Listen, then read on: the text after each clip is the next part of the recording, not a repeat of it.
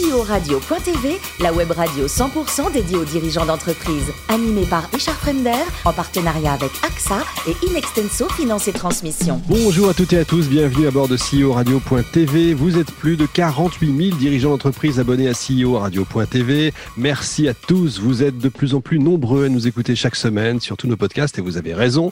Vous savez que vous pouvez réagir sur nos réseaux sociaux et notre compte Twitter CEO Radio-du-bas TV.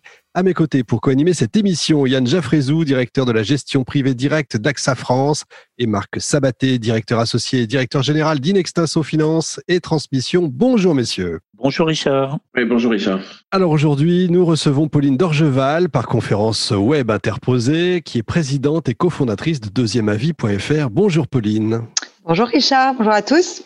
Alors, vous êtes parisienne, euh, vous avez fait HEC, et votre premier emploi, euh, si j'ose dire, je vais oser le, mauvais jeu de mots, est fait de haut et de bas, puisque vous êtes ingénieur commercial et chef de vente chez Otis. Les ascenseurs, donc le haut et Tout bas, à bien fait. sûr, elle était facile. C'était qui vos clients à l'époque? Euh, mes clients, c'était les, entreprises. Alors après six ans, vous créez votre entreprise à vous, mille et une listes, euh, liste de mariage et de cadeaux qu'on a certainement tous et toutes utilisés. Euh, comment est venue l'idée en fait de, de cette super entreprise? Oh là, ça fait longtemps. Euh, L'idée est venue euh, en me mariant et en arpentant euh, euh, les, les- les listes de mariage des grands magasins où franchement, euh, à part m'engueuler avec mon futur mari euh, à, à la recherche, voilà, à la recherche de petites cuillères et de, ça nous a pas fait rêver. Et donc, euh, bah, l'idée c'était de, de moderniser tout ça et de réinventer la liste de mariage, à la fois pour ceux qui offraient et puis surtout pour les mariés, puisque euh, voilà, les temps ont bien changé. On habite souvent ensemble avant de se marier, et voilà. Et on avait envie d'autre chose que que des assiettes et, de l'argenterie. Une belle idée en tout cas, puisque dix ans plus tard, 80 salariés, 20 millions de chiffre d'affaires, vous vendez à TF1. Euh, vous aviez envie d'ailleurs, envie d'autre chose? Euh, alors ou- oui et non. Hein. D'abord, euh, moi je suis plutôt une créatrice d'entreprise qu'une gestionnaire. Mhm. Et puis et puis quand on lève des fonds, c'est pas forcément vous qui avez envie d'a- d'autre chose, mais aussi Oui. les, les fonds qui sont euh, euh, un peu pressés de passer à autre chose. Non, et puis surtout c'est des des histoires de rencontres. Hein. Euh, TF1, euh, enfin, on a rencontré TF1 qui était euh, intéressé par notre euh, par notre modèle. Euh, on était euh, assez mûrs et donc euh, voilà, ça s'est fait euh, assez vite, alors même qu'on n'était pas en, euh, en, en- train du tout, en dynamique de vente. Voilà. D'accord. C'était un peu un coup de cœur. Et du coup, avec des associés, vous allez créer une autre entreprise, deuxièmeavis.fr. Alors, c'est quoi exactement pour ceux qui connaissent pas?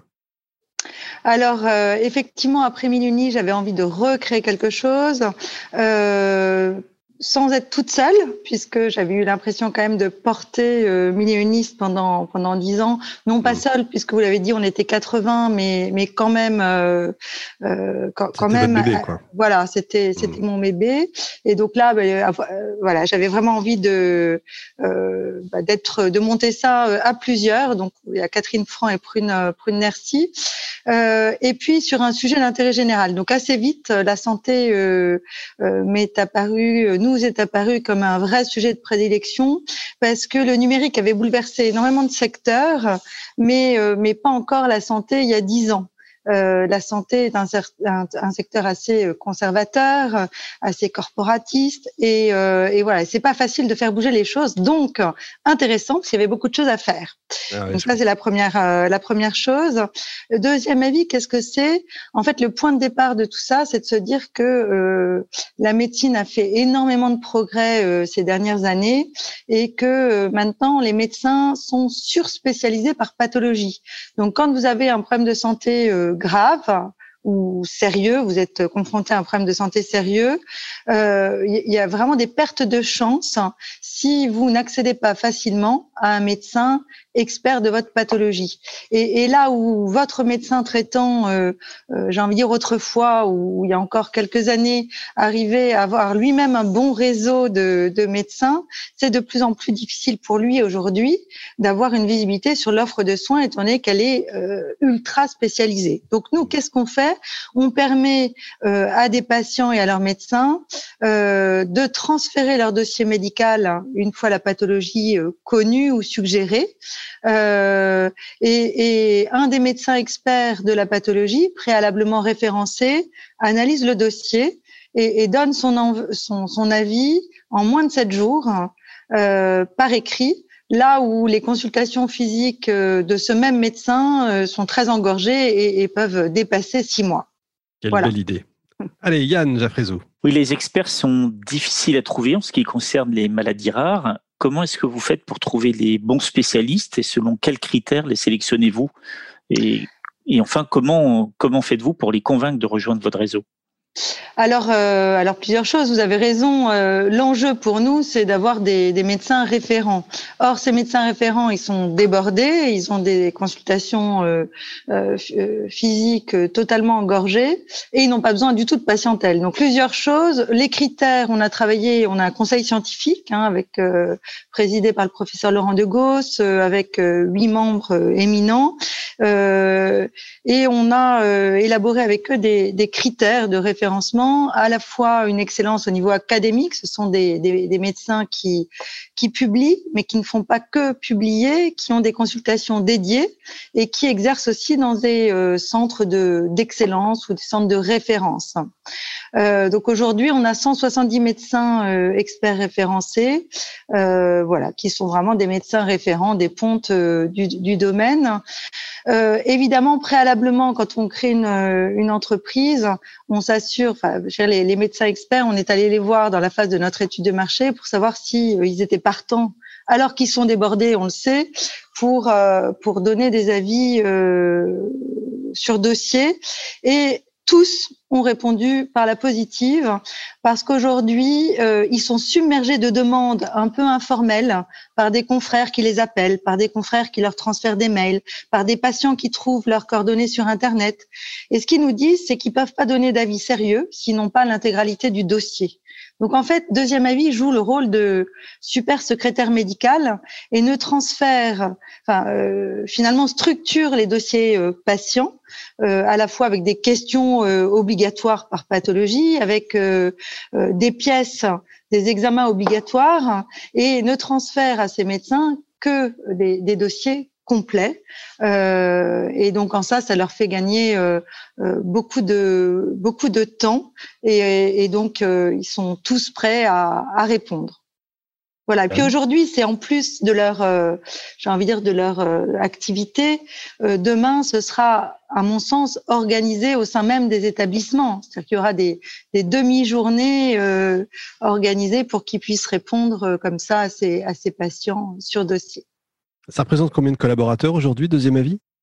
Aujourd'hui, on est 21 exactement. Mmh.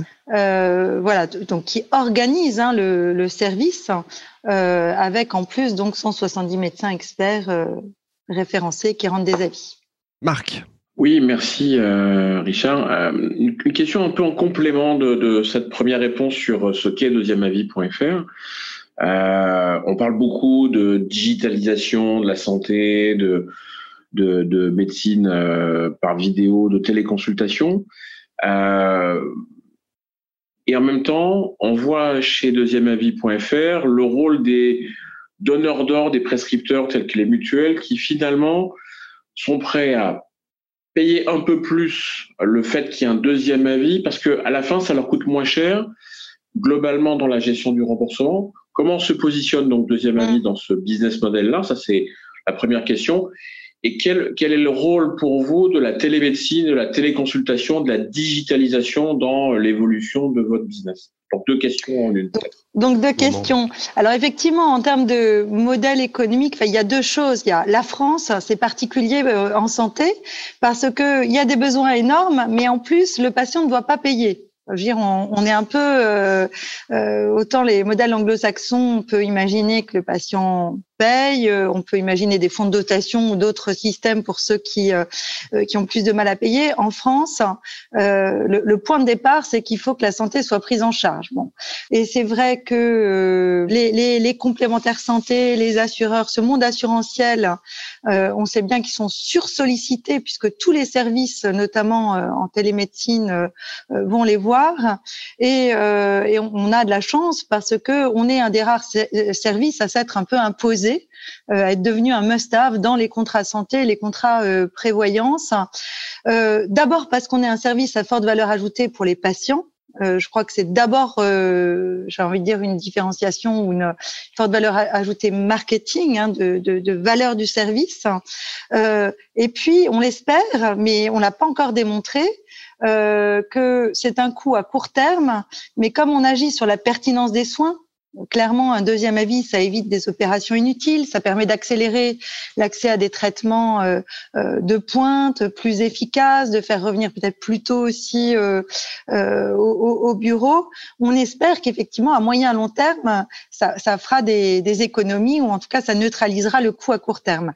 Mais en toute transparence, euh, voilà, ben là le volume commence à arriver, donc les datas commencent à arriver, on va pouvoir commencer des, des études médico-économiques, mais on n'a pas encore réussi à le, à le, prouver. Donc en tout cas, euh, nos partenaires, puisqu'aujourd'hui on couvre 16 millions de, de, bénéficiaires, on a une quinzaine de partenariats, euh, considèrent que la valeur du, du, service pour leurs bénéficiaires euh, est forte. Donc ça, c'est un premier sujet. Après, effectivement, euh, bah, la télémédecine, on, sait, on, on, voit bien en plus avec la crise sanitaire que, que c'est une solution d'avenir, non pas non pas en, en, tant que telle, mais complémentaire aux consultations physiques. Et ce qui, ce qui est très intéressant, c'est qu'on est en train de, de, de, voir que se reconstitue en télémédecine l'offre de soins gradués euh, des consultations physiques. Donc il y a bien les médecins généralistes, les médecins spécialistes de ville, euh, et ça c'est plutôt le rôle de la téléconsultation, donc avec un, un côté euh, synchrone, sans dossier, mais avec de la visio, hein, un échange avec un, un, médecin des, des visus. Et puis et puis nous on est clairement sur de la médecine de recours. C'est un avis ultra spécialisé avec l'idée d'éviter des pertes de chance pour certains patients et de démocratiser quelque part cet accès à l'expertise médicale. Parce que sur le papier en France, euh, cette expertise, elle est accessible à tout le monde, mais on sait bien que euh, si on n'habite pas au bon endroit, si on n'a pas un bon réseau médical, si notre médecin n'a pas un bon réseau médical, ou si on a un problème de mobilité, c'est dans les faits extrêmement compliqué d'accéder à cette expertise médicale. Yann? Question Oui, j'ai lu que 25% des, des, patients recevaient un avis divergent en fait que celui qu'ils avaient initialement euh, par, le, par le spécialiste. Euh, comment réagissent-ils et que font-ils in fine? Alors, ce qui est très important, c'est de savoir qu'on a vraiment monté le service, non pas en opposition avec les équipes médicales traitantes, mais, mais, mais comme un service au service des patients et, et de leurs médecins. Donc ça, c'est important parce que dès le départ, euh, on incite les patients à mettre les médecins euh, traitants dans la boucle, euh, éventuellement avoir même un courrier du, du, du médecin. Euh, et l'avis, euh, l'avis du médecin expert, euh, évidemment, est accessible aux patients sur son espace sécurisé, mais on demande aussi aux patients systématiquement le, le, le, le droit de l'envoyer à l'équipe médicale traitante. Donc c'est vraiment euh, euh, un écrit qui est important parce qu'il se partage. C'est plutôt du transfert d'expertise et euh, et on va dire que en cas de divergence, souvent c'est euh, c'est des choses assez grossières. Hein. C'est des, par exemple, je vais vous donner des exemples très parlants. C'est un, un, un, gamin de 11 ans qui devait se faire opérer d'un genou valgum. C'est des genoux qui se touchent. Euh, et eh bien le la pièce, l'examen qui est euh, qui, permet de, décider si on opère un enfant ou pas. Euh, c'est une radiogonométrie, c'est une radio avec des mesures d'angle. Euh, bah, en l'occurrence, là, la radio n'avait pas été faite ce type de radio n'avait pas été faite et donc bah, voilà la famille a dû récupérer cette radio pour que le médecin expert de, de deuxième avis puisse se prononcer et l'opération n'était pas nécessaire donc ça, c'est un, type d'exemple. Un autre exemple, c'est une opération à cœur ouvert qui devait avoir lieu. Le médecin expert euh, euh, demandait au patient s'il fallait mettre une, euh, une valve biologique ou artificielle. Le médecin expert répondant de deuxième avis a clairement dit que c'était compte tenu des symptômes, pas le moment. C'était très risqué de faire cette opération et qu'elle pouvait vraiment être, euh, euh, enfin, se faire dans quelques années. Et voilà. Donc, si vous voulez, quand il y a des divergences, euh, c'est des divergences pour qu'un médecin ose dire que selon lui, franchement, il n'opérerait pas ou et jugé en fait proposer voilà une alternative, euh, c'est que voilà c'est que c'est qu'il est euh, quelque part que le dossier est suffisamment étayé pour être sûr de lui. Donc ça c'est des cas, euh, j'allais dire assez euh, blanc et noir où le patient du coup probablement il y a une perte de confiance avec son médecin et avec son médecin traitant il va se se rapprocher d'une autre équipe locale. et puis parfois la divergence elle est plus subtile, hein, c'est en cas de cancéro des différences de dosage des mmh. différences, euh, euh, j'allais dire, d'ordre thérapeutique. Euh, et, il y a très souvent, nous on l'organise pas, mais on sait qu'il y a des, un dialogue entre l'équipe du premier avis et, euh, ce, médecin euh, expert euh, avec le patient aussi. L'idée, c'est qu'il y ait vraiment une alliance thérapeutique et que, en tout cas, le, le patient, puisque vous parlez des 25% de divergence, ce qui permet d'éviter une opération inutile ou de, en tout cas, de discuter des alternatives possibles. Mais dans, ça veut dire que dans 75% des cas, c'est convergent et donc, le patient peut aborder très sereinement une opération, un traitement lourd, euh, et puis mieux accepter peut-être un protocole de soins euh, proposé. C'est plus rassurant. Marc, une dernière question. Oui, une question un peu en deux temps. Euh, vous avez créé l'entreprise en 2016. Aujourd'hui, 16 millions de bénéficiaires. Les deux chiffres 16 se répondent. euh, donc une forte croissance depuis 2016 qui doit, je pense, continuer euh, cette année 2020. Alors peut-être d'ailleurs avec le, le phénomène Covid que nous vivons euh, et euh, l'année prochaine. Une levée de fonds en 2018. Est-ce que euh, le, le modèle de croissance de deuxième avis est déjà un modèle rentable ou, ou est-ce qu'il faudra encore de nouvelles levées de fonds demain? Euh, alors, en, en, toute transparence, on n'est pas encore, euh, on n'est pas encore au point mort, donc on n'est pas encore rentable. Euh, J'ai envie de dire que euh, ça ne saurait tarder. Hein, c'est voilà, ce sera en, 2021 ou en 2022. Euh, et clairement, nous, la crise sanitaire, ça a eu un effet d'accélération. Euh, il y avait des freins côté patient et côté de certains médecins. D'ailleurs, pas tellement les médecins experts, mais mais les médecins de ville. Certains, voilà, j'ai envie de dire, patients et médecins pensaient que la, la, la télémédecine était une sous-médecine.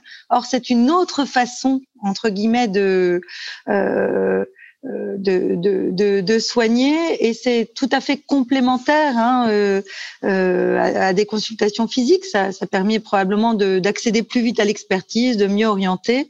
Euh, donc, effet d'accélération. Euh, et on, voilà, on espère que si on fait notre levée de fonds, euh, ce sera pour bah, pour accélérer encore plus ou pour déployer d'autres services. Et, et, et enfin, puisqu'on parle de levée de fonds, plutôt sur des fonds à impact comme vous l'avez fait aujourd'hui avec Citizen, euh, euh, Colam ou Investir Plus, ou ça peut être euh, auprès de fonds plus généralistes, on va dire? Alors, on a vraiment un ADN bah, enfin, on, est euh, en route pour être la première société à mission euh, en santé. On a quand même un ADN assez euh, social et notre objectif est vraiment de démocratiser l'accès à l'expertise. Donc, logiquement, peut-être avec des fonds à impact, après avec tout fonds entre guillemets qui partage notre notre objectif.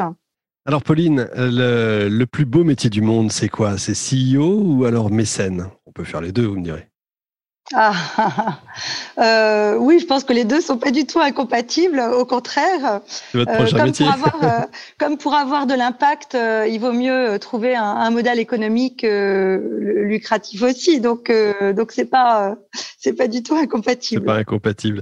Et alors, avec les effets du confinement, on en parlait de ce confinement. vous êtes mise à faire la cuisine. Vous avez une spécialité maintenant? Alors, j'en ai, du coup, avec le confinement, je ne fais plus toujours la même chose, mais plein de choses différentes. Mais non, mais moi, je suis, je suis bourguignonne, euh, et, et, donc, euh, on va dire que oui, ma spécialité, c'est peut-être le bœuf bourguignon, mais enfin, j'ai ah, bah plein d'autres spécialités. Très bien, merci beaucoup Pauline en tout cas. Merci également à vous Yann et Marc. Fin de ce numéro de CEO Radio.tv en visioconférence web toujours. Retrouvez tous nos podcasts sur notre site et suivez notre actualité sur nos comptes Twitter et LinkedIn. On se retrouve, n'oubliez pas, mardi prochain, 14h précise, pour une nouvelle émission. L'invité de la semaine de CEO Radio.tv, une production B2B Radio.tv en partenariat avec AXA et Inextenso Finance et Transmission.